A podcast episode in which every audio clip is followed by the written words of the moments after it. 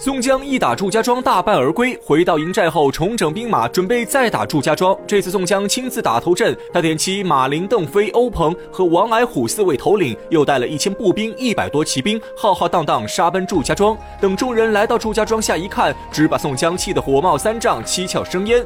原来在祝家庄门前挂着两面大旗，一面写着“填平水泊秦朝盖”，另一面写着“踏破梁山捉宋江”。宋江看后怒火滔天，当场发誓必要拿下祝家庄。等。第二波兵马到时，宋江让秦明率兵攻打祝家庄前门。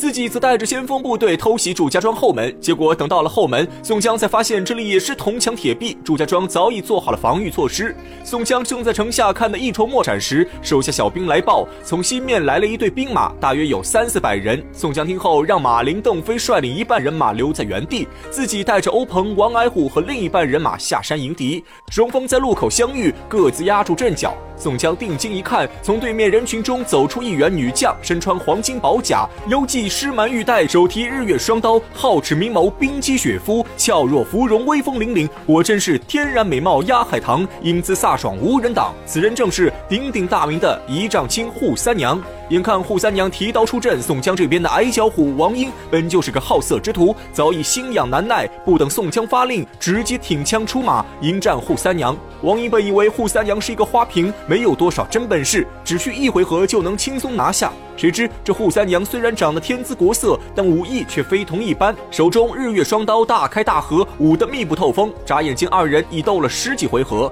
这王英虽然也有几分本事，可一来他心猿意马，一直垂涎扈三娘的美貌，没有发挥出全部实力；二来这扈三娘确实武艺高强，一般好汉非其对手。眼看二人又过了几招，王英手软脚麻，渐渐有些抵挡不住。可他的一双色眼还死。死盯在扈三娘身上。原著中，作者专门写了一句话来来调侃王英。原话是：不是两个性命相扑时，王矮虎却要做光起来。做光的意思就是调情。这句话意思是说，如果两个人没有在战场上厮杀，那王矮虎肯定要出言调戏扈三娘。再联想一下王英的猥琐外貌，当时的画面可想而知有多么辣眼睛。恐怕王英一面苦苦抵挡，一面流着哈喇子。这扈三娘也不傻，她看着王英的猥琐模样，当场心如明镜。此时的扈三娘已经和祝。彪定下婚约，算是祝家庄未过门的儿媳妇。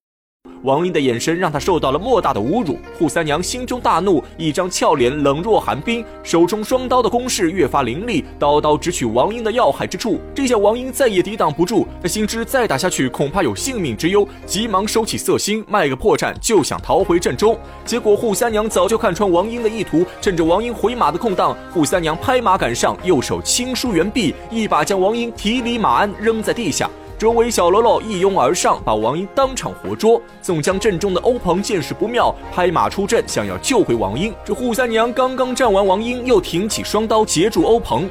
二人在阵前捉对厮杀，欧鹏外号魔云金翅，原先是把守大江的军户出身，也算是从小熟练武艺，一口大刀使得虎虎生风，但仍然打不过扈三娘。眼看欧鹏渐渐落入下风，此时在祝家庄后面留守的邓飞发现不对，提着铁枪赶来帮助欧鹏。而祝家庄上的众人早在城楼看了多时，眼看邓飞要去帮助欧鹏，众人担心扈三娘吃亏，直接放下吊桥。祝龙带着三百庄客出城迎战，马林出手拦下祝龙，双方。兵马混战在一起，邓飞担心宋江安全，也不敢再去帮欧鹏，就守在宋江周围。这样一来，欧鹏有些吃不消了。在扈三娘的凶猛攻势下，欧鹏只能勉强自保。另一边，马林刚和祝龙一交手，就发现祝氏三杰果然名不虚传。祝龙一杆长枪神出鬼没，马林瞬间落入下风，只有招架之功，毫无还手之力。宋江看着两边战线都打不过，正在心急如焚时，只见一队人马从旁边杀出。宋江抬头一看，瞬间大喜，来人正。是霹雳火秦明，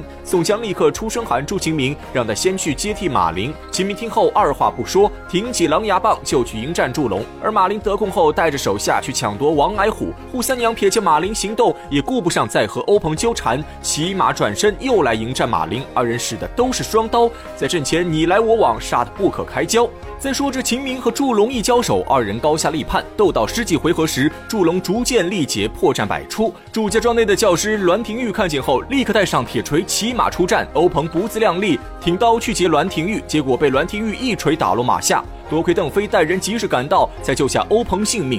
栾廷玉一锤立威后，催马上前迎战秦明，二人斗了几十回合，不分胜负。栾廷玉心思缜密，为了速战速决。